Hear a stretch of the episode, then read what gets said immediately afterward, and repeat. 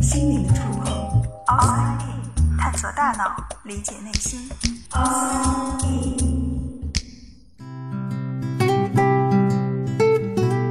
欢迎来到 Outside In，我是冰峰。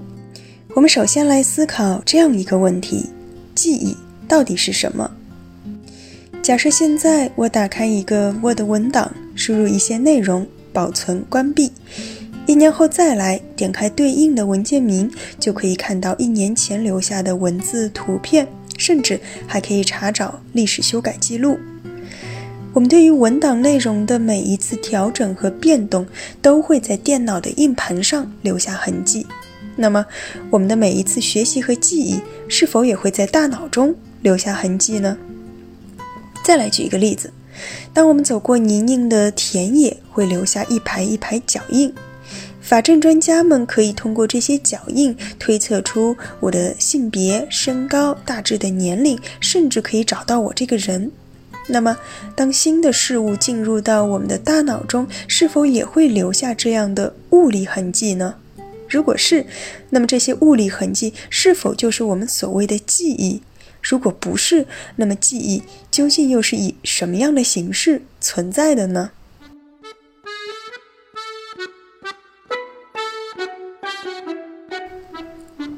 听起来是一个很哲学的问题，我们真的有答案吗？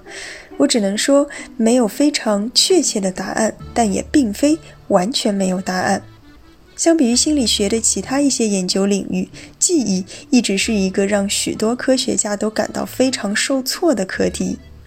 二十世纪五十年代，有一位美裔加拿大籍的神经外科医生 Wilder Penfield。他在给癫痫患者做脑部手术的时候，只对头皮的痛觉神经进行了麻醉，因此病人他是有意识的。当他给病人的颞叶皮层施加了一个简短的、微弱的电刺激时，病人描述说：“我觉得我好像在学校的卫生间里。”还有病人会说：“我想起自己在温斯堡的火车站，那是一个冬天，外面刮着风，我在等火车。”这样生动的描述让 Penfield 医生很吃惊，于是他猜测，或许我们大脑里的每一个神经元都储存了特定的记忆片段，就像老式的唱片机，我们把唱针放到某个位置，它就会开始播放相应的内容。这个想法很美好，然而事后一些病人报告说，他们其实从来没有真正经历过这些事情。刺激产生的景象更像是一场梦，而不是记忆。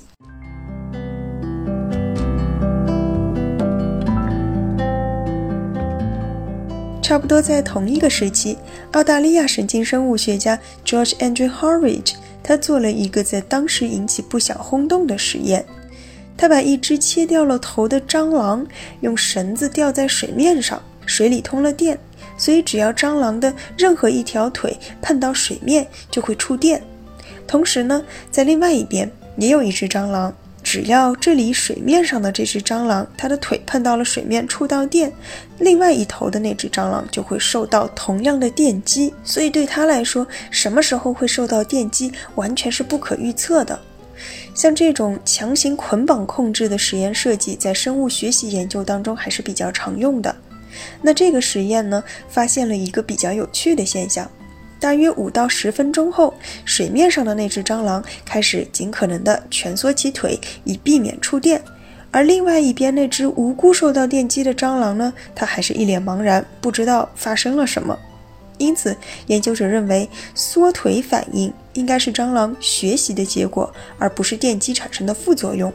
那么问题就来了，水面上的那只蟑螂，它的头部已经被切掉了，为什么还能够学会缩腿呢？难道记忆和学习并不是发生在大脑里的活动吗？可想而知，这个实验在当时的震惊程度。不过后来发现，并不是每次实验都能够得到同样的结果，而且差异性很大，所以慢慢的，人们对于这方面的研究兴趣也就消退了。其实在当时呢还有一部分研究者猜想每一段记忆或许是被编码成了一个特殊的分子也可能是 rna 或者是蛋白质但是相关的实验也都是因为得不到一致性的结果而最终被放弃。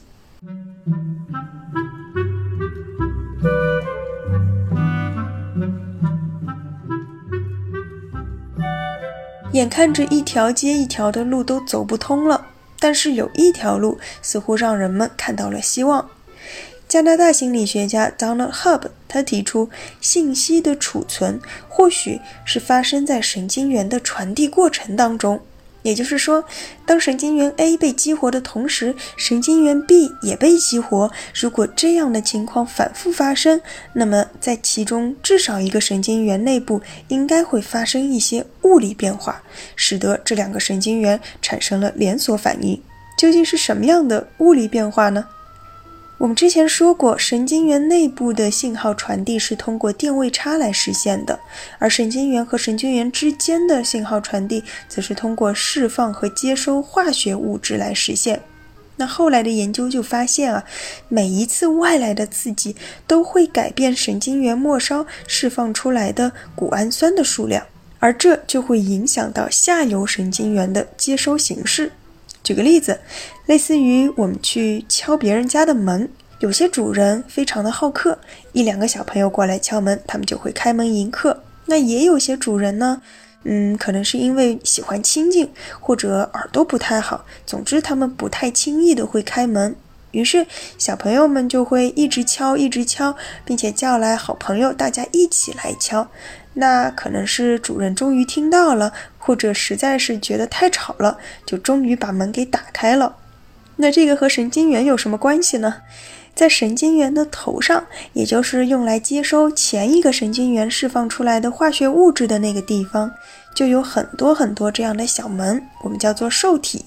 在这些小门当中呢，比较容易开的占了绝大多数。但它们仅仅是起到信息传递的作用，并不会对神经元产生什么实质性的改变。所以很多东西我们可能当下知道，但是转头就会忘记。而只有那些很难敲开的门，一旦敲开了，才会真正改造我们的神经元。当高频次的刺激反复出现，终于把这个很难开的门给敲开了之后，钙离子就会大量涌入。在一开始呢，这些钙离子会和蛋白质结合，形成很多新的小门，而且这些小门都是比较容易敲开的那种门。于是我们就会发现，当我们学会某样东西之后，再去学习与之类似的其他东西，就会更容易一些。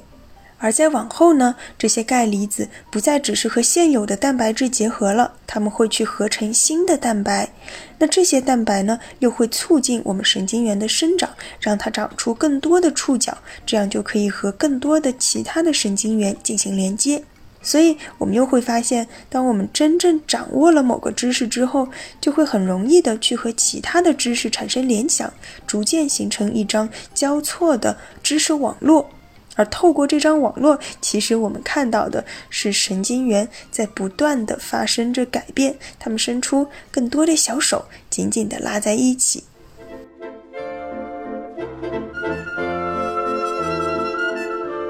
所以，我们说，每一次输入、每一次提取、每一次改动，都会在大脑中留下痕迹。只不过，很多时候我们不会意识到这些改变，以至于一年之后，当你再打开那个文档，可能它早已经面目全非了。而关于记忆和学习的研究，更让我感慨的是。在很多关于科学的书籍当中，我们可能更多会看到那些成功的实验，仿佛科学的进程就像是一条直线，从无知走向启蒙。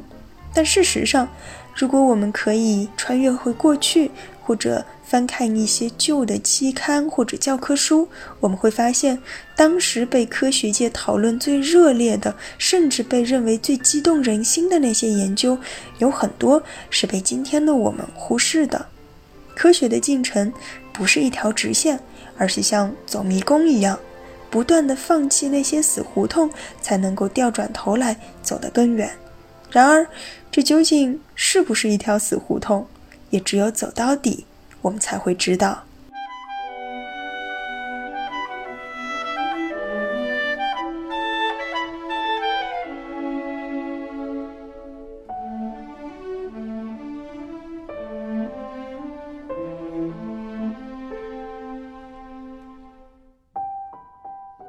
探索大脑，理解内心，Outside In。